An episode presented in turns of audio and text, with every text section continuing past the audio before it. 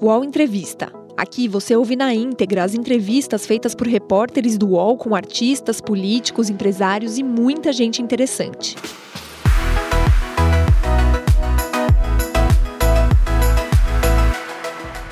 Advogado e jornalista Glenn Greenwald nasceu nos Estados Unidos e se mudou para o Brasil em 2005. Foi vencedor do prêmio Pulitzer em 2014 por conta das reportagens que fez a partir de documentos da espionagem norte-americana. Em 2013, fundou o Intercept, onde trabalhou até o ano passado. Glynn pediu demissão do site depois de alegar que teve um artigo censurado pelos editores americanos em que tecia críticas ao candidato Joe Biden. Em 2019, o jornalista foi acusado de envolvimento no hackeamento de mensagens de autoridades, como o então ministro da Justiça Sérgio Moro e o procurador Deltan Dallagnol, no caso que ficou conhecido como Vaza Jato. Glynn escapou por pouco de ser atingido pelas denúncias que ele ajudou a divulgar. Sem ser investigado ou indiciado, foi denunciado pelo Ministério Público na operação que investiga invasões de celulares de autoridades. A ação foi rejeitada pela Justiça. A divulgação dos diálogos ajudou também a aumentar a pressão sobre a parcialidade de Moro nos processos contra Lula. E mesmo sem considerar as mensagens vazadas como prova, o STF formou maioria pela suspeição do ex-juiz. A decisão foi estendida posteriormente às denúncias contra o ex-presidente Lula nos casos do sítio de Atibaia e do instituto que leva o seu nome. Temos uma boa conversa aqui com o Glenn. Quem já está comigo também aqui é Diogo Schelp, que participa dessa conversa, e Kennedy Alencar. Em primeiro lugar, muito obrigada por atender o convite do UOL. Seja bem-vindo aqui, Glenn. Ah, muito obrigado pelo convite e boa tarde, bom dia para todos vocês e todo mundo assistindo. Bom dia ao Shelp também. Seja bem-vindo mais dia. uma vez aqui. E ao Kennedy, nosso parceiro também diário aqui no UOL. Bom dia, Kennedy. Olá, Fabiola. Bom dia para você, para o Gleno, para o Diogo e para quem está nos vendo aqui. Glenn, na semana passada, o, o ex-presidente Lula ganhou mais uma vez na justiça, mais uma ação anulada na justiça, no caso do sítio de Atibaia. E essa reviravolta do caso Lula é, traz algumas críticas né, sobre a questão da impunidade de alguns políticos brasileiros. Algumas entrevistas até que a gente fez de repercussão aqui falaram, poxa, mais um caso de corrupção, que a justiça passa pano e tudo mais. Eu queria uma análise sua sobre essas recentes vitórias do ex-presidente Lula na justiça e se você de alguma maneira se sente responsável por elas. É, eu me sinto responsável juntos com todos os jornalistas que uh, faziam o trabalho jornalístico corajoso que mostrou que o tempo todo contra Lula os promotores da Lava Jato e o juiz Sergio Moro estavam usando táticas corruptas. E eu tenho muito orgulho sobre o fato que conseguimos mostrar isso, não porque isso permitiu o Lula sair da cadeia, nem porque uh, deixou as condenações sendo notificados ou, ou, ou uh, declarados inválidos, mas também disso, mas simplesmente porque não podemos ter um sistema legal onde é permitido uh, que os, os autoridades que têm tanto poder para condenar cidadãos, para mandar pessoas para a prisão, pode usar táticas corruptas, táticas ilegais, com impunidade. E eu lembro muito bem, como talvez alguns de vocês sabem, que antes de ser jornalista eu era advogado, e o primeiro ano de faculdade da direita, eu lembro muito bem que estudamos muitos casos jurídicos onde pessoas que cometeram crimes horríveis, assassinos, estrupos, muito outros crimes violentos, foram exonerados, apesar do fato que tinha muita evidência mostrando que eles eram culpados porque o juiz, ou promotores, ou a polícia trapassaram ou usaram táticas proibidas na no, no tentativa para condenar eles. e aprendemos por que isso é tão necessário, o peso do fato que o resultado pode ser um pouco estranho, que estamos liberando a uh, pessoas que acreditam, eh, acreditamos são culpas, é porque é muito perigoso para permitir autoridades com, tanto poder uh, violar seus limites éticos, seus limites legais. E no caso do Lula é muito diferente, porque ainda ninguém conseguiu provar que ele fez nada criminoso. Não estou falando que ele é inocente, isso também nunca foi provado, mas o fato que ele nunca tinha um processo justo obriga qualquer sistema legal que é justo para liberar ele e nullificar as condenações. Então, a culpa, se alguém quer culpar alguém para esse resultado, reside não com nós como jornalistas que simplesmente revelou revelaram, divulgaram para o público a corrupção que o Sergio Moro e o Força Tarefa usaram, mas reside com os juízes e promotores que não fizeram seu trabalho na forma ética que é necessário para um sistema legal saudável. Porque a imprensa brasileira, Glenn, você tem formação em direito, aponta muitas vezes, olha, Lula não foi inocentado, foi uma mera formalidade e tal. Mas quando um Supremo Tribunal Federal declara a suspeição de um juiz, ele está dizendo que não houve o devido processo legal. E isso é fundamental no Estado Democrático de Direito. Eu queria com a tua a experiência, tanto de jornalista, mas também com a tua formação em direito, que explicasse, você que conhece a experiência da imprensa americana e da imprensa brasileira, por que, que a imprensa brasileira é, escondeu a, a Vaza Jato e trata essa situação do Lula como se fosse uma mera formalidade, como se não fosse importante numa democracia é, que as pessoas tivessem o direito de ser bem acusadas e tivessem um devido processo legal. É, eu lembro uma conversa que nós tínhamos de novo no primeiro ano da faculdade de direito. Eu tinha um professor para a, a lei criminal e ele era britânica, mas ele morava nos Estados Unidos 20, 30 anos e lá nos Estados Unidos a mesma coisa acontece. Quando um acusado é liberado uh, para tribunais por causa de uh, conduto inapropriado, ilegal da, na, na, parte do polícia, o promotores, o juiz, eles sempre falam, ah, ele não foi exonerado, ele foi liberado por causa de tecnicalidade, como isso é uma coisa muito pequena. E meu professor, com essa sotaque muito linda britânico, disse que eu nunca ouvi, até eu comecei a morar nos Estados Unidos, pessoas falando sobre sua Constituição como uma tecnicalidade. Esses direitos são fundamentais para um sistema legal. Então, por que isso é tão importante? Porque esse poder que estamos dando para o governo e um juiz, o, o, o judiciário, para negar a liberdade de um cidadão é um dos poderes mais graves que um Estado pode ter. E é crucial que vem com esse poder são muitas responsabilidades que não pode botar alguém na prisão até você obedecer todas as regras para garantir que o processo é justo.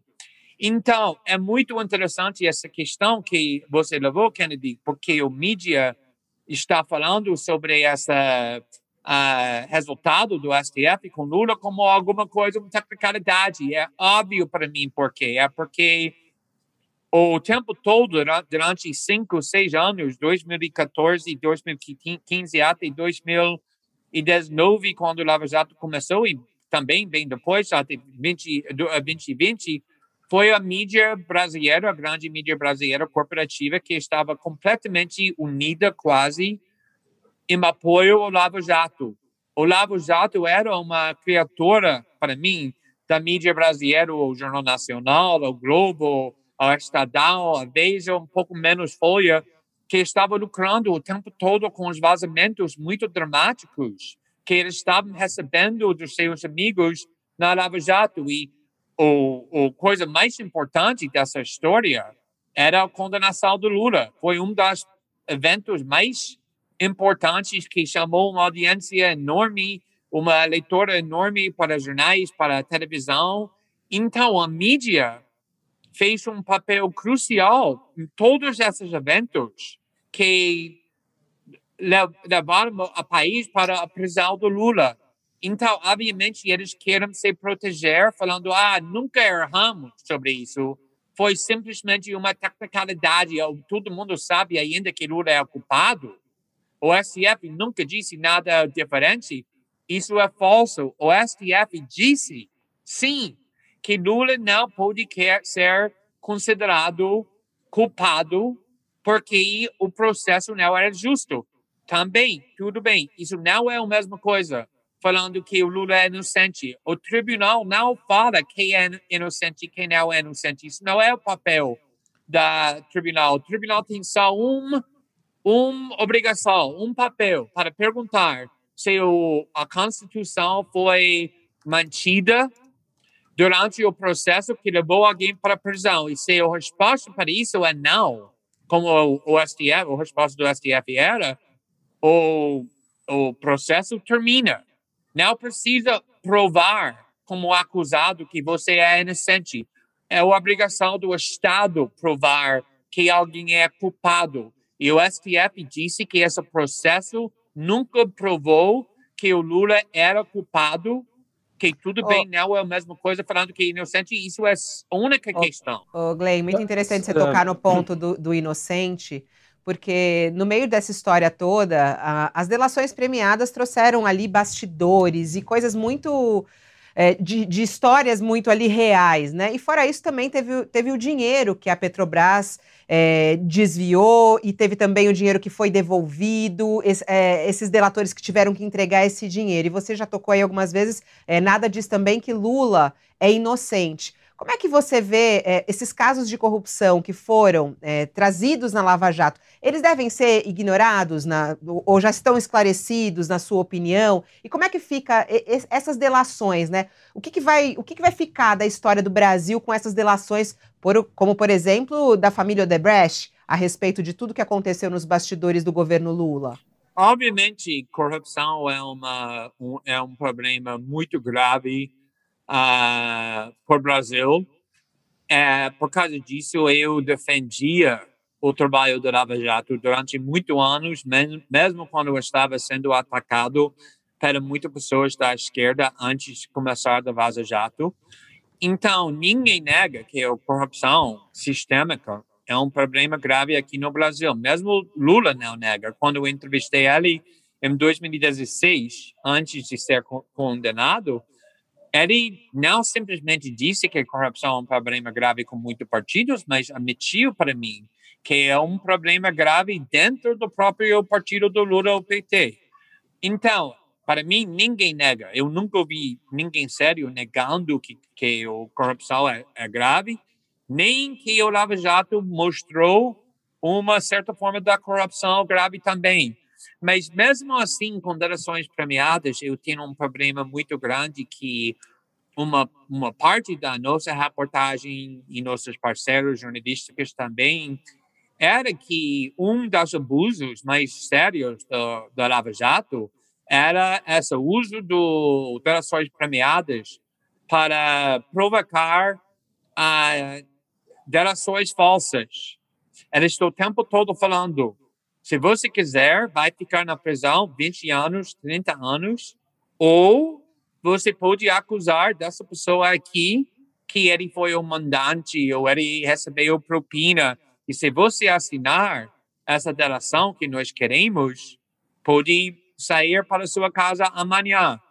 Então, isso criou uma pressão enorme para pessoas acusam outras pessoas, muitas vezes sendo falso. E, na realidade, estou trabalhando agora com reportagem que vai sair logo, que acho muito grave, sobre essa questão exata, sobre o uso de delações premiadas e essas ameaças que vêm do Ministério Público e a Polícia Federal, ameaçando pessoas, pressionando pessoas para acusar outros. E o grande parte das notícias durante os cinco anos, e o Folha pediu desculpas para isso, admitiu que foi um erro, foi vazando as delações premiadas gritando na, nas manchetes, o Jornal Nacional, o conteúdo, as acusações das delações premiadas, e muitas vezes essas acusações nunca foram levadas no processo formal. Então, imagina que você é uma, um político, um, um advogado, um, um, uma pessoa que está sendo acusado na mídia por causa do vazamento ilegal das delações premiadas, mas eles nunca te acusar formalmente então nunca tem uma oportunidade para se defender. Isso acontece com Rodrigo Maia, que foi acusado com, em vários vazamentos, mas nunca foi acusado formalmente. Na realidade, isso aconteceu com meu próprio marido, quando eles vazaram uma investigação para punir, me punir e punir ele por causa da nossa reportagem, mas obviamente ele nunca foi processado porque foi um vazamento político. Então, acho que precisamos tom tomar muito cuidado com delações premiadas que nunca foram provadas no, no processo justo. Toda essa reversão de condenação do Lula, desses processos, elas se baseiam em dois fatos concretos. Né? O primeiro é a, o reconhecimento tardio do STF de que a vara de Curitiba não era competente para julgá-lo. Né? Essa foi uma, essa, a meu ver, é uma das coisas mais inexplicáveis, porque é, se não era competente, isso deveria ter sido decidido lá atrás, tanto do ponto de vista é, do Lula, né, do réu, como da acusação, que depois de tantos anos, é, obviamente, não tem condições nenhuma de reapresentar né, essas, essas denúncias. A outra questão é a questão da parcialidade de Moro, que, evidentemente, a partir do momento em que ele aceitou um cargo no governo Bolsonaro, é, colocou, inclusive, a credibilidade da Lava Jato a perder, quer dizer, é um grande responsável por isso. Então, do ponto de vista jurídico, você mesmo falou, é, não há como é, considerar Lula culpado, considerando tudo isso, né? Mas as provas é, de que Lula, por exemplo, era o dono de fato da, do sítio da Atibaia existem, elas não desapareceram, né? Com, com essas questões é, processuais, que, como você falou, são importantes, não são desprezíveis, mas elas não fizeram desaparecer, por exemplo, as notas fiscais que apareceram, foram encontradas no apartamento de Lula, é, de objetos, é, coisas que foram compradas para o sítio. Não faz desaparecer o nome dos netos do Lula nos pedalinhos do sítio não faz desaparecer também é, as confissões é, dos empreiteiros de que haviam feito a reforma é, no sítio para usufruto de Lula. A minha questão é a seguinte: se do ponto de vista jurídico isso já é ponto é, ultrapassado, do ponto de vista político, eleitoral, Lula vai conseguir se apresentar como inocente numa possível eleição em 2022? Bom, acho que uh, pessoas esqueceram que naquele primeiro dia, quando começamos a publicar a Vaza Jato, publicamos quatro artigos. Um foi, foi uma nota de editores explicando o nosso processo do, do jornalismo e três outros materiais, três outras reportagens. E muitas pessoas lembram, mas outros dois que receberam muita atenção sobre a colaboração entre Deltan e Sérgio Moro durante há muitos anos Uh, e também o fato que ele estava falando sobre a preferência que eles tinham para impedir a volta ao poder do PT. Mas o terceiro artigo que publicamos naquele mesmo dia, que não recebeu muita atenção naquele dia, foi sobre o fato que, bem antes de processar a Lula, nesse caso, o Deltan e outro promotor, outros promotores estavam admitindo duas coisas. Número um, que tinha uma falta grande da evidência para fechar o, a, a, as acusações contra Lula. Eles estavam bem preocupados, enquanto estava falando publicamente que a evidência estava completamente uh, invulnerável, que entre elas, eles estavam admitindo que tinha muito buracos na caso, na, na questão da evidência, mas mais importante ainda é que eles tinham muito dúvida sobre se esse caso deveria ficar com Lava Jato ou deveria ir para São Paulo, baseado no fato que não tinha nada a ver com Petrobras. E, obviamente, eles queriam que o caso fique com Sergio Moro, porque eles sabiam que Sergio Moro era o aliado deles. E essa decisão do STF tem razão, foi muito estranho, porque isso veio três, quatro anos depois, os advogados do Lula, na primeira instância, disse que não deveria ficar com Moro, Moro não tinha o menor uh, autoridade para julgar esse caso, e finalmente, três, quatro anos, decidiu que, ah, na realidade, Moro nunca deveria julgar. E eu acho que é porque, porque o, o juiz no, no Supremo, que foi sempre um apoiador do Lava Jato, se não me engano, era Fachin, ele emitiu essa decisão com a esperança que vai impedir o STF para decidir a questão mais importante, se Moro era parcial. Porque com essa decisão sobre essa questão do qual juiz deveria julgar, seria possível para mandar para um outro juiz e naquele juiz poderia simplesmente falar muito rápido ah, tudo bem, nunca deveria ficar com Sergio Moro, mas eu olhei para toda a evidência e eu aceito o julgamento do Moro. E acho que por causa disso o STF queria julgar a questão maior sobre se Moro era parcial o tempo todo, que nulifica o processo completo.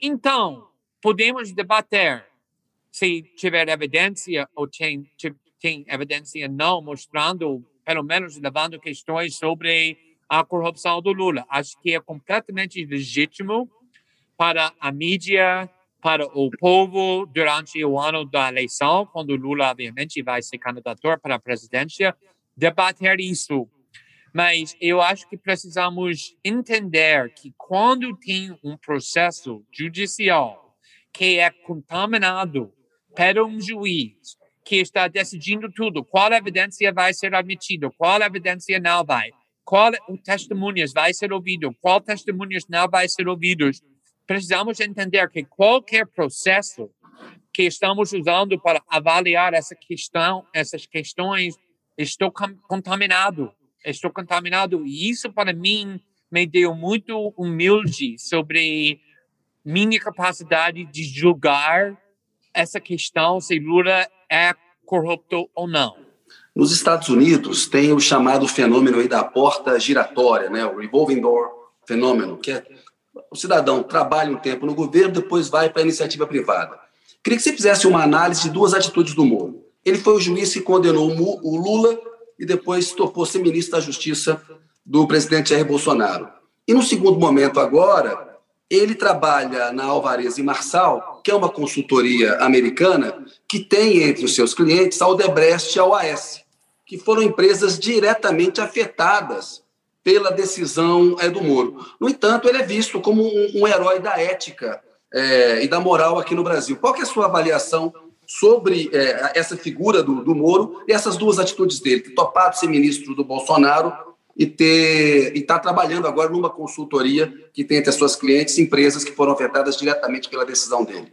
É, é incrível porque até hoje o Sergio Moro tem em cima da página dele do Twitter essa frase que ele ama porque acho que é um símbolo dele faça a coisa certa sempre isso é Obviamente, não simplesmente conselho que Sergio Moro está dando para o mundo, mas uma frase que ele acredita representa o próprio Sergio Moro. Ele tem essa opinião sobre uh, Sergio Moro e sempre tinha.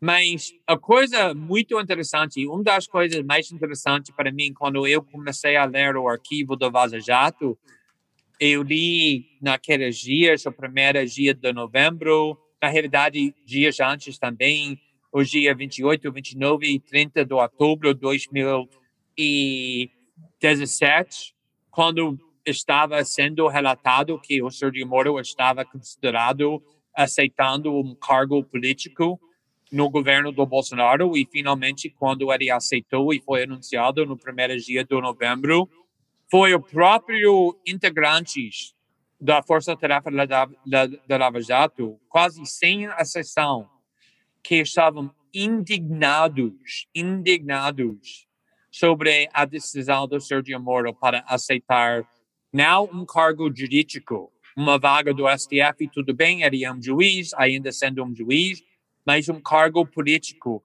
E elas estavam falando, todas elas, com muita clareza que isso vai para sempre destruir o legado do nosso trabalho, porque vai mais ou menos mostrar que nossos críticos eram sempre sempre tinha razão, que isso era um projeto político e não era um projeto jurídico para destruir a esquerda.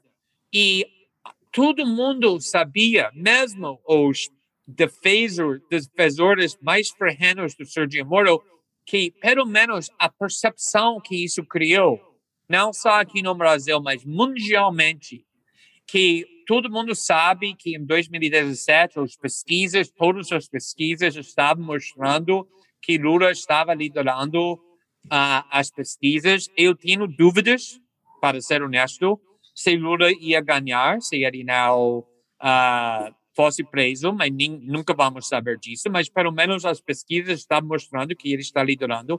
E o próprio juiz que tirou, que era obviamente o adversário mais difícil para Bolsonaro, e deixou Bolsonaro ser candidato sem Lula, apesar do fato que foi, foi afirmado pelo Tribunal Superior essa mesmo juiz, dias depois que Bolsonaro ganhou a eleição sem Lula, por causa do Moro, aceitou uma, uma oferta que deu ele muito poder. Lembra que eles criaram mais ou menos um novo ministro da Justiça. Todo mundo estava chamando do Sérgio Moro o super-ministro. Tudo foi consolidado sobre o comando do Moro. Criou uma percepção que isso era uma troca e não sou eu falando isso, nem vocês, mas procuradores da Lava Jato. Então, pelo menos isso mostrou que o Sérgio Moro queria poder política com muita força, com tanta vontade, que ele estava disposto a arriscar sua reputação e a reputação do Lava Jato para pegar esse poder político. Isso foi um momento crucial, na minha opinião, mudando a perspectiva, pelo menos, pelo, pelo menos a classe elite que até nesse momento nunca questionava o, o comportamento nem a, a ética do, do Sergio Moro. E agora o fato que ele saiu do país, que ele está trabalhando com um escritório do advocacia que tem muitas ligações com a, a Lava Jato e os próprios julgamentos que, a, a, como você disse, lucrando como os mesmos clientes que ele estava julgando, que está bem empregado, ainda está fortalecendo a narrativa sobre Sergio Moro.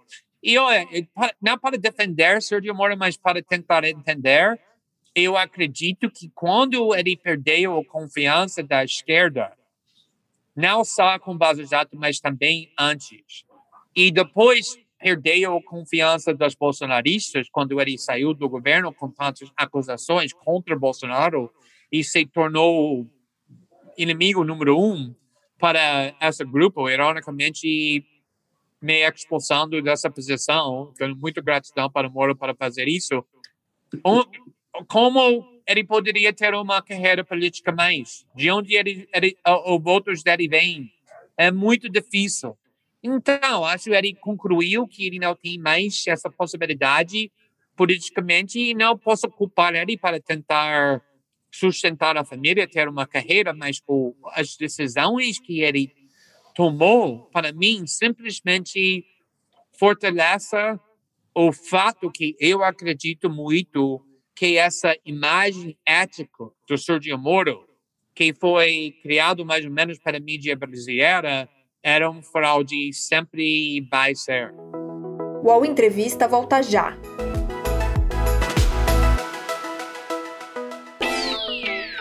Posse de Bola é o podcast semanal do UOL Esporte sobre futebol. Às segundas e sextas-feiras, eu, Eduardo Tironi, converso com Juca Kifuri, Mauro César Pereira e Arnaldo Ribeiro sobre o que há de mais importante no esporte favorito do país.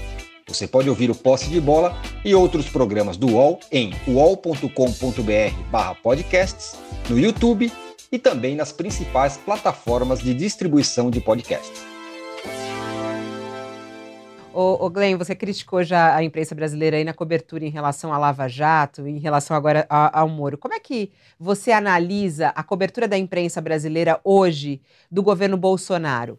Eu acho que o, o, a imprensa brasileira fez um trabalho muito, muito bom, muito agressivo, às vezes corajoso, uh, fazendo jornalismo sobre o governo Bolsonaro e o próprio, o próprio Jair Bolsonaro acho que é interessante porque para mim em 2018 obviamente o grande mídia brasileiro nunca estava apoiando o Bolsonaro mas ela estava mais ou menos com a, a posição como naquela famoso editorial do Estadão disse que é uma uma escola difícil que o PT e o Bolsonaro são mais ou menos iguais. E acho que muito uh, logo depois do, do posse do Bolsonaro quando eles estavam vendo que Bolsonaro nunca vai mudar, que ele é o mesmo Bolsonaro que sempre era, que sobre o escândalo do Flávio, que acho que fez uma parte grande vendo o Bolsonaro fazendo qualquer coisa para brindar e se proteger o, o, o Flávio dessas acusações da corrupção, obviamente muito grave, muito sérias. Obviamente, tudo que ele fez com Covid, uh, eu acho que o, a mídia está completamente o, um adversário do, do Bolsonaro. E mesmo assim, no começo, durante a eleição, acho que a atitude da, da mídia era alguma coisa que eu vi mais vezes do que eu posso contar. De todos os amigos que eu tenho que são profissionais na classe média alta, que classe alta, que, ah, não estou votando no Bolsonaro, estou votando no Paulo Guedes. E acho que isso era um pastor da, da mídia corporativa aqui que gosta da política uh, econômica do, do Paulo Guedes, mas concluiu mais ou menos rápido que uh, o Paulo Guedes não pode salvar esse governo com tanta incompetência, com tanta corrupção, com tanta uh, capacidade de mentir sobre as questões mais importantes então, para mim, me lembra muito sobre o conduto da mídia norte-americana com o Trump. Eles estavam completamente contra o Trump, fazendo reportagem muito agressiva. Também eu acho que é muito parecido aqui no Brasil. Não tenho muito críticas não sobre a, a reportagem e o, o conduto da mídia a corporativa aqui no Brasil da questão do governo Bolsonaro, exceto que às vezes eu acho que talvez é um pouco excessivo. Acho que a mídia nos Estados Unidos fez um erro que, se você está o tempo todo usando a linguagem máxima, acusando o Bolsonaro de a pior coisa que pode pensar, o tempo todo cria uma percepção com muitas pessoas que a mídia não é mais uma organização do jornalismo, mas é mais a oposição do Bolsonaro, isso pode uh, diminuir a confiança que o público tem na reportagem, mas isso é só uma crítica pequena, acho que uh, geralmente eu tenho elogios mas, para o conduto da mídia brasileira. Mas esse é um, é um ponto muito interessante que você está falando, né? Que, é, porque pelos bolsonaristas é, toda a imprensa é de esquerda, né? A esquerda acha que a imprensa é de direita, né? É, que você mesmo falou aí no começo, quanto a imprensa foi responsável por Lula ir para cadeia e pela divulgação toda, né? Da, da Lava Jato, da Vaza Jato e tudo mais. É, e aí fica essa, essa, essa história assim, ah, mas a imprensa não tem que ser imparcial. Você acredita em imparcialidade na imprensa? Não, eu não acredito. Uh eu, olha, falando para mim, eu não acredito que a, mídia é esquerda, nem perto esquerda aqui no Brasil, comunista, nada assim. Sempre era muito agressivo, uh, fazendo reportagem contra Nelson Lula quando ele era muito popular, mas também, mais ainda, a Dilma, quando o governo dela estava fracassando em, em, em muitas vezes. Também ou, ou coisa que casou, me casou para fundar Minha Brasil em 2016 é o fato que para mim o, o, a mídia brasileira aqui estava quase unida em apoio ao impeachment da Dilma, que estava me perturbando que não tinha o, o, o nível de dissidência que acho que é necessário para uma questão tão grave para a democracia. Não pode ter uma questão mais grave para a democracia uh, do que se a, a, gente deveria fazer impeachment contra um presidente eleito, eleito 18 meses atrás.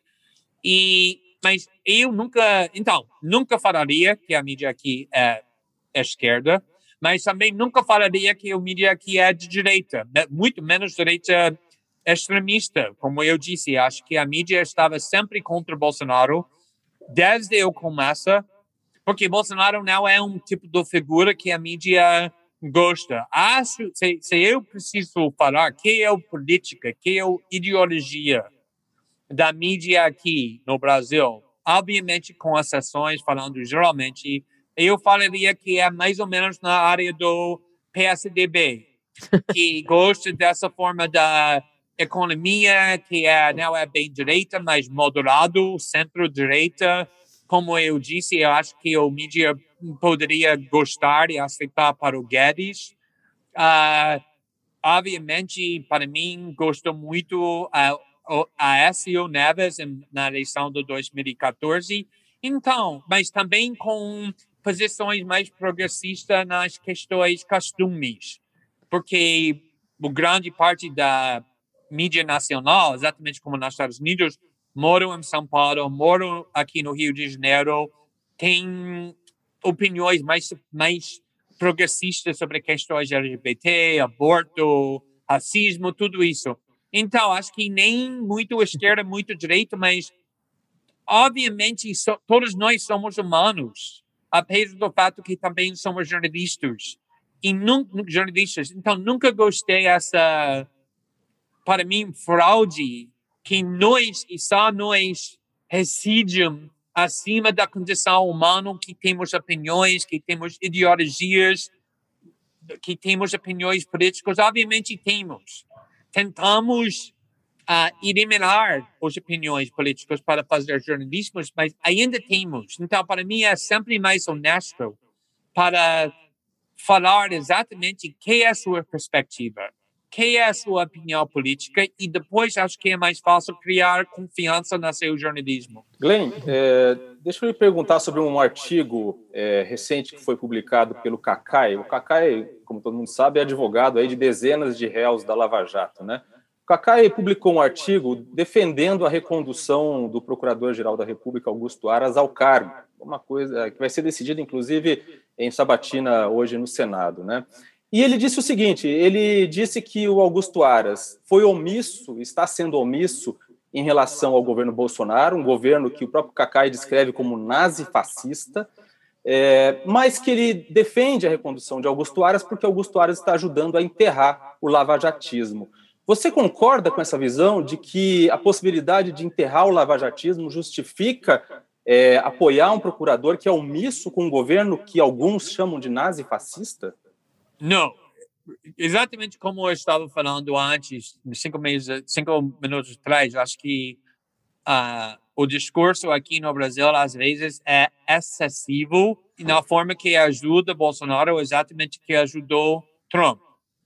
Eu nunca gostei essa tentativa de descrever Trump como um fascista, muito menos nazista, muito menos comparado ele para Hitler, que estava sendo feito muito para o mainstream media, não só os fanáticos no, no, no Twitter da, da esquerda, mas isso foi uma narrativa completamente aceitável, porque acho que isso é obviamente excessivo e vai destruir a confiança que pessoas têm na mídia, exceto o campo progressista que ama de ouvir isso.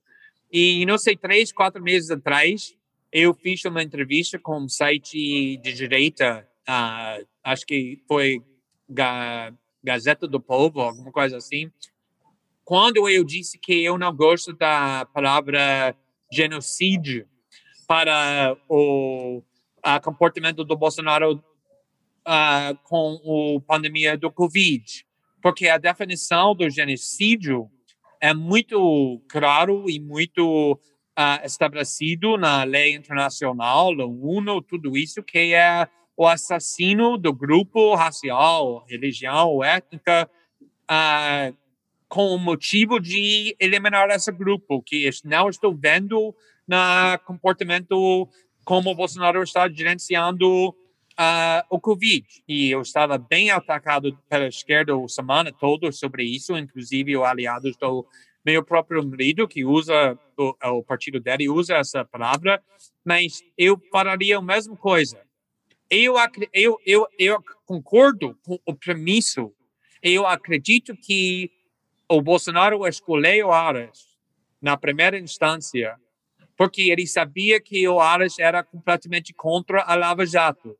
Mas não porque eu era contra a Lava Jato, porque a Lava Jato estava usando métodos corruptos, mas para blindar os aliados políticos do Bolsonaro, lembra? Todos os aliados do Bolsonaro, sobretudo agora com esse acordo com o Central, mas também com o partido onde ele estava muito anos, o PP era o mais implicado na Lava Jato. O Bolsonaro sempre odiava Lava Jato, ou partes boas da Lava Jato, uh, e ele queria sufocar e matar para proteger os aliados Lava Jato. Ainda eu defendo, apoio o Lava Jato, se o Lava Jato está usando os métodos legais.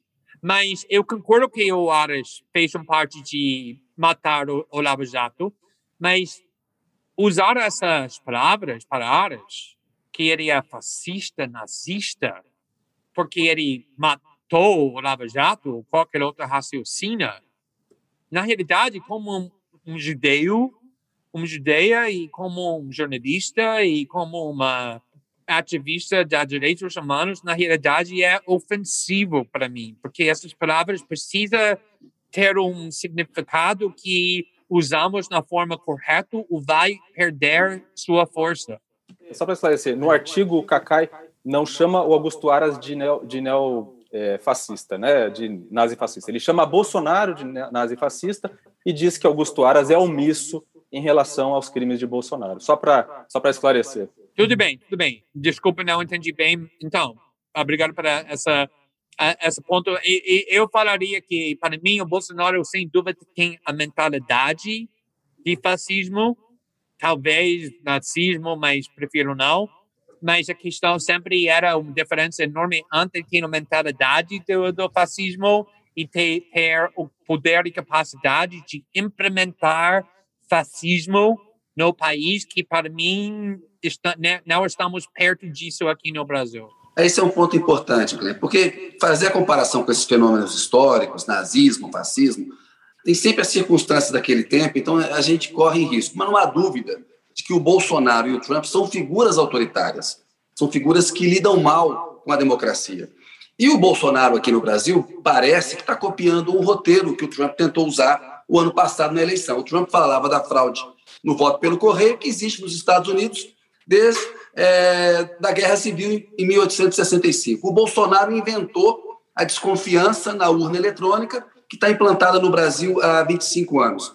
Você acredita? É, lá nos Estados Unidos, o Trump não conseguiu. Ele negou a eleição do Biden, ele estimulou a invasão do Capitólio, mas lá a democracia é, permaneceu e, e seguiu adiante. O Biden tomou posse. Você acha que o Bolsonaro conseguiria viabilizar um golpe é, no Brasil, já que os militares brasileiros me parecem diferentes dos militares americanos, que inclusive é, é, deixaram para o Trump muito claro que não apoiariam uma aventura autoritária, e que semelhanças você vê entre o Bolsonaro e o Trump, e diferenças também, né? E se pode ter golpe no Brasil.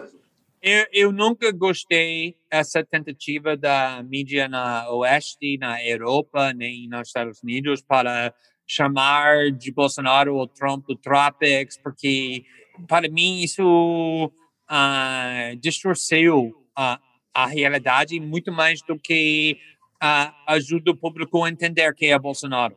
Primeiramente, tem muitas diferenças entre Trump e Bolsonaro. Trump é uma figura que chegou na no, no, no uh, política em 2015 com longa história apoiando o Partido Democrata, dando muito dinheiro para os Clintons, elogiando o Hillary Clinton, convidou Hillary Clinton e Bill Clinton para o casamento dele e eles foram. Ele nunca era uma figura da direita, muito menos da direita extrema. Então, ele estava usando essa ideologia como uma tática política para ganhar as eleições. Nunca tinha crenças fortes e muito mais, ele não sabia nada sobre o jogo do Washington. Então, mesmo quando ele queria fazer coisas, ele não conseguiu. Ele era um presidente muito fraco. Muitas pessoas que ele disse que queria fazer, ele quase nunca conseguiu fazer. Muitas vezes ele deu ordens para o militar e o militar simplesmente ignorou. Que eu acho é muito perigoso, mas talvez leve o melhor resultado. Por exemplo, na, mas vamos presumir que essas diferenças não existem, que Bolsonaro é exatamente o mesmo figura do Trump, que eu não acredito, porque, contrário do Trump, Bolsonaro estava no, no mundo político há 30 anos, falando a mesma coisa durante 30 anos, ele acredita nessa ideologia, ele mostrou isso várias vezes. Então, ninguém deveria ter dúvidas sobre uh, as crenças do, do Bolsonaro, se eles são genuínos. Mas a coisa muito mais importante para mim é as diferenças enormes entre o sistema o político e o sistema democrático nos Estados Unidos, que tem 230, 40 anos, com as instituições muito fortes.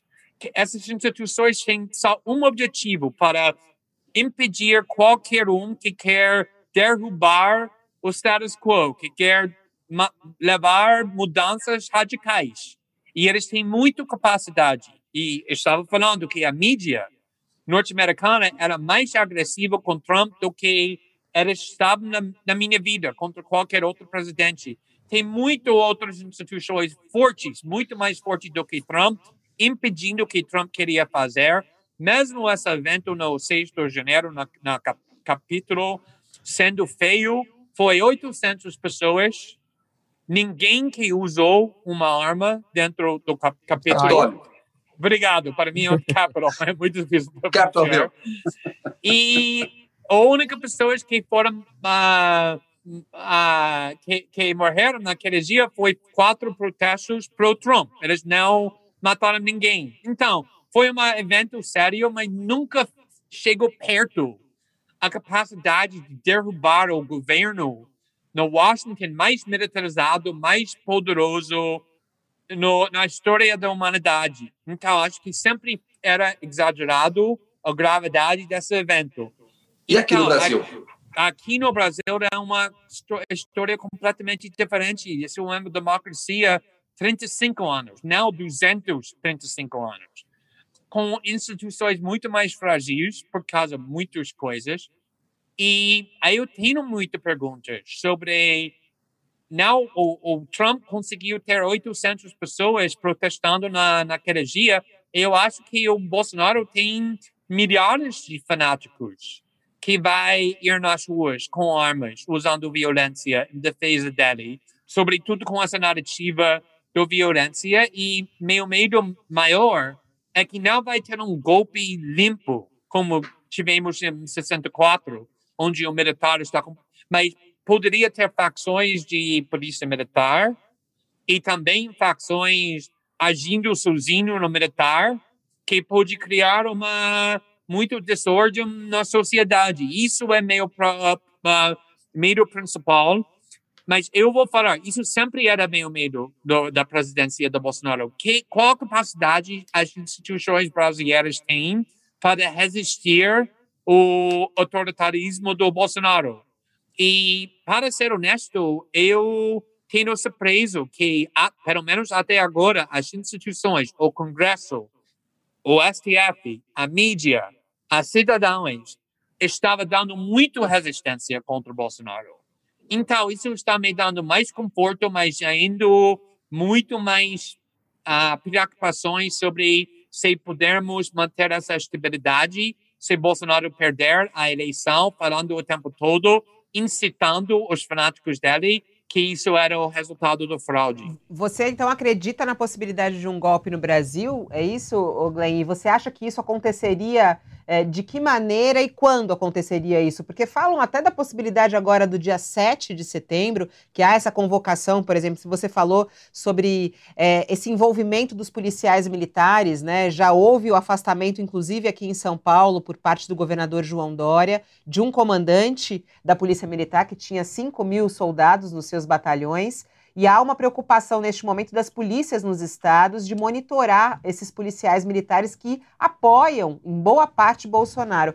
Como é que você visualiza esse golpe no Brasil e quando que ele ocorreria? Olha, a coisa que me deixa mais preocupado de, do que tudo é que a questão que eu tenho, a pergunta que eu tenho, que está botando para todo mundo que eu conheço dentro do mundo político, mundo jurídico, mundo jornalístico, é a mesma coisa que provavelmente todos vocês têm, que quem seria a pastora do militar se o Bolsonaro tentasse fazer um golpe, se ele perder a eleição e não quer sair do cargo, que o militar uh, ia fazer. E para mim ninguém sabe, ninguém sabe, ninguém até agora poderia me dar uma resposta com confiança que não, sem dúvida nenhuma, o militar vai ser contra Bolsonaro, vai defender a democracia brasileira. Eu, primeiramente, é sempre perigoso quando precisamos perguntar essa questão. Quem vai ser a postura da militar? Nunca quero a situação onde, onde a democracia depende da postura do militar. E nunca tinha dúvidas sobre a militar dos Estados Unidos. Eu sabia que a militar nos Estados Unidos nunca permitiria um golpe para Trump. Então, aqui eu tenho essa dúvida, mas também eu acredito que, pelo menos, o grande parte da militar é profissional, acredita numa democracia, sendo treinado 35 anos, que o papel delas é para defender a democracia, mas, obviamente, tem partes da militar e partes talvez maior, maiores dentro da polícia militar, que são bem armados, que não pensam assim. Então, não sei, talvez estou errado. Estou especulando como todos os outros, mas meu medo não é principalmente que vai ter um golpe puro, onde o militar unido fala que não, estamos defendendo Bolsonaro, ele não vai sair do cargo, mas é mais que pode ter um conflito muito violento entre facções armadas dentro dessas instituições que pode ficar na rua, pode ficar na, na, na todo lugar aqui no Brasil, que cria violência, que cria falta de estabilidade política e social. Eu posso imaginar isso acontecendo mais ou menos fácil. É isso que é meu medo. Glenn, é, nós estamos falando antes sobre a validade jurídica das provas contra Lula. É, levando a questão para as mensagens da Vaza Jato, as mensagens da Vaza Jato foram fruto de um crime, né? fruto de roubo de mensagens, de hackeamento. É, você acha que essas mensagens deveriam poder ser válidas é, em um processo judicial? Eu acredito, porque agora que aconteceu, obviamente, quando começamos a fazer, as mensagens não era examinado para perícia, não era uh, declarado válido para o arma do Estado. Obviamente, nós conseguimos fazer isso, nossos parceiros na Folha e Veja e vários outros veículos, inclusive UOL, uh, conseguiram examinar o arquivo e concluíram que é completamente genuíno. Então, eu acho que nunca tinha dúvidas, mas eu entendo muito bem a regra que fala que se o, um arquivo é roubado, não pode ser usado no processo uh, jurídico. Mas depois do, do começo do nosso processo, a própria Polícia Federal pegou o, o, um outro arquivo com os acusados que eles prenderam então, eles não usaram nosso arquivo, eles usaram o arquivo que foi uh, apreendido, um parte do processo uh, jurídico com o ordem válido do busca e apreensão, e assim o, o Polícia Federal, o Ministério Público, o Judiciário poderiam uh, deixar esse arquivo ser examinado com a perícia e concluíram que era autêntico. Então, para mim, a, autenticidade desse arquivo não é mais em dúvida. Mas isso não incentivaria, isso não incentivaria outros crimes cibernéticos como esse, já que depois as provas podem ser, digamos assim, requentadas, né, oficializadas, digamos assim, mas a princípio nada disso é, teria chegado, sequer chegado ao conhecimento da justiça se não tivesse havido lá no começo um crime, que foi o roubo dessas mensagens, né? Olha, o, o hackeamento que pessoas fazem, mesmo sendo justificado da perspectiva jornalística, ainda é um crime. Então, as pessoas que hackearam estão sendo processados criminalmente, já ficaram um ano na prisão, ainda está esperando a conclusão do processo criminal. Para mim, não sei para você, mas para mim, isso é um incentivo grande para não fazer.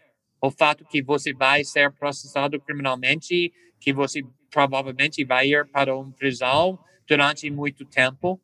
Mas, como jornalista, eu estou olhando isso como outro incentivo.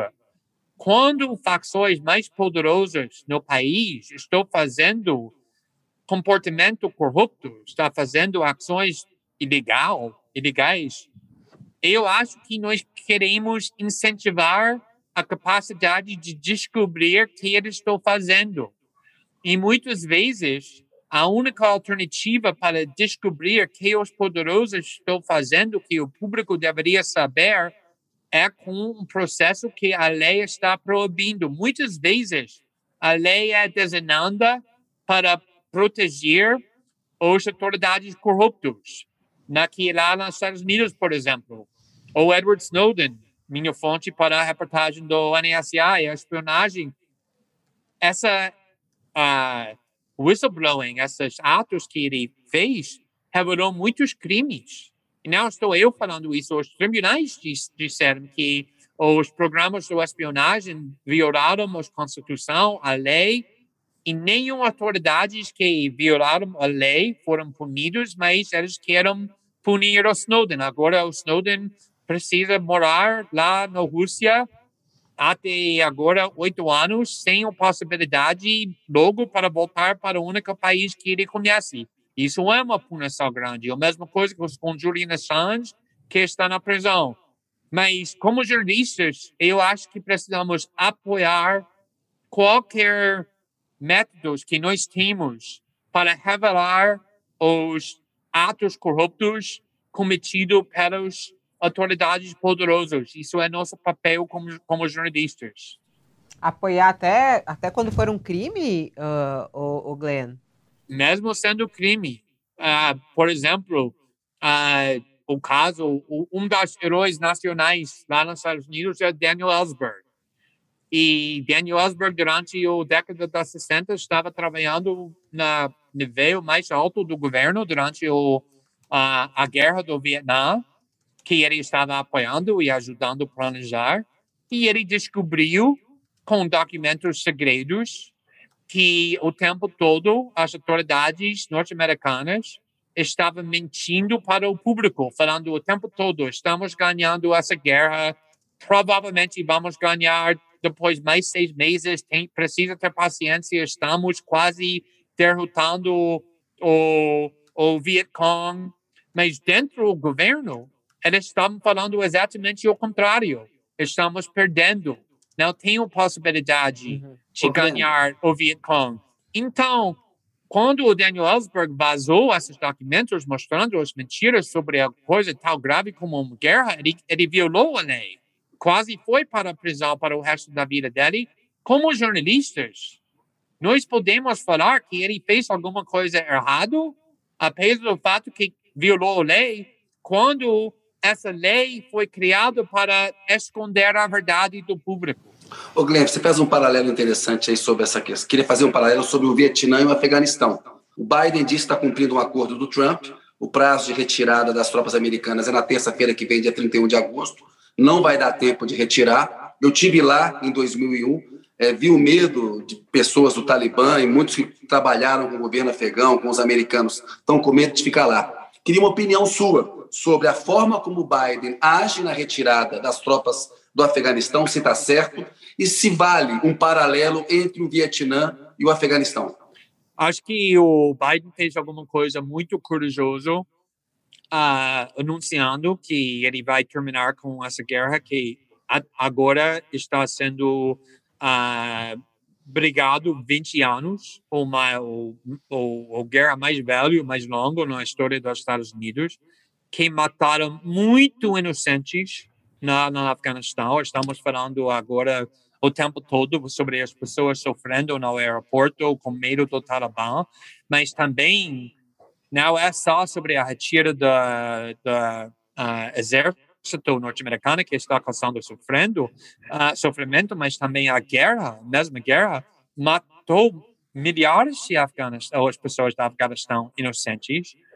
E precisamos lembrar também que Obama, quando ele foi eleito em 2008, prometeu o tempo todo que ele vai retirar o, o, o exército e terminar com a guerra, e nunca fez. Quando ele se candidatou de novo, em 2012, e foi reeleito, prometeu o tempo todo que vai terminar a guerra, finalmente, e nunca fez. O Trump, em 2016, prometeu que vai terminar com a guerra e nunca fez. E finalmente, no último ano, em 2022, foi Trump que iniciou as conversas que o Talibã que levou para que Biden está fazendo agora. E Biden está fazendo agora não porque ele foi forçado, mas porque ele sempre acreditava, desde pelo menos 2012, que essa guerra tem que terminar, porque na realidade não tinha progresso. E essa paralelo, Kennedy, que você me perguntou entre a guerra da Vietnã e, Vietnã e a guerra da Afeganistão, para mim é quase perfeita. Esses papéis do Pentágono que estava falando, que mostrou que o tempo todo o governo dos Estados Unidos e militar dos Estados Unidos estava mentindo, não falando coisas erradas, mas mentindo sobre o progresso e sucesso na guerra da, na, na Afeganistão, foi provado pelo Washington Post em 2019, quando eles também conseguiram pegar documentos segredos para fontes que também violou a lei para passar esses documentos segredos para o Washington Post, que chama de uh, papéis do Afeganistão, obviamente tentando copiar o que o New York Times fez sobre outra guerra. E esses documentos mostraram que, mais clareza ainda, que o governo dos Estados Unidos saberam que o militar do Afeganistão, o governo da Afeganistão, era muito, muito fraca, que as pessoas, os soldados que eles estavam treinando, estava não conseguiam ler, estavam usando drogas, estavam muito corruptos. Quando vocês pagam eles, eles desaparecem até a próxima vez que quer que, que quer ser pago. Eles saberam que vai desaparecer o minuto que os Estados Unidos saiu. Então, para mim, o único erro que Biden fez é que ele mentiu em julho e em junho, quando ele estava falando, não, vamos seguir em frente, retirando os soldados, mas ele estava falando, mas não precisa preocupar, o governo do Afeganistão, o militar do Afeganistão, é, tem força suficiente para impedir o Talibã, pelo menos controlar uma parte do país, para entrar ao, ao cabo e os relatórios da inteligência estavam falando exatamente o contrário. Biden sabia que isso era uma mentira, mas ele decidiu, se ele falasse a verdade para o público, vamos retirar o, o nossos soldados.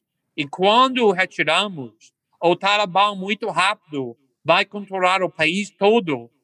Talvez poderia criar mais dificuldades politicamente para Biden. Então, mas se ele falasse a verdade, eu acho que o público norte-americano que quer essa, que queria parar com essa guerra mais do que 10 anos, a grande maioria dos norte-americanos era contra essa guerra. Eu acho que todo mundo seria mais preparado para esses eventos. E essa mentira que Biden fez, para mim, foi o grande erro, porque agora as pessoas que apoiam guerra estão falando: olha, são nós que temos razão. Olha o que acontece quando paramos como uma guerra. Mas vou voltar para aquela pergunta. Tem alguém aqui como jornalistas que acreditam que o Washington Post ou os fontes do Washington Post fizeram alguma coisa errada, vazando os documentos, provando que o tempo todo o governo dos Estados Unidos, sobre Obama, sobre Trump, sobre Biden, estava mentindo para o público sobre o progresso da guerra do Afeganistão. Eu acho que os fontes fizeram a coisa certa, e o Post também, apesar do fato que foi um crime. Sempre um grande desafio para todos nós, né?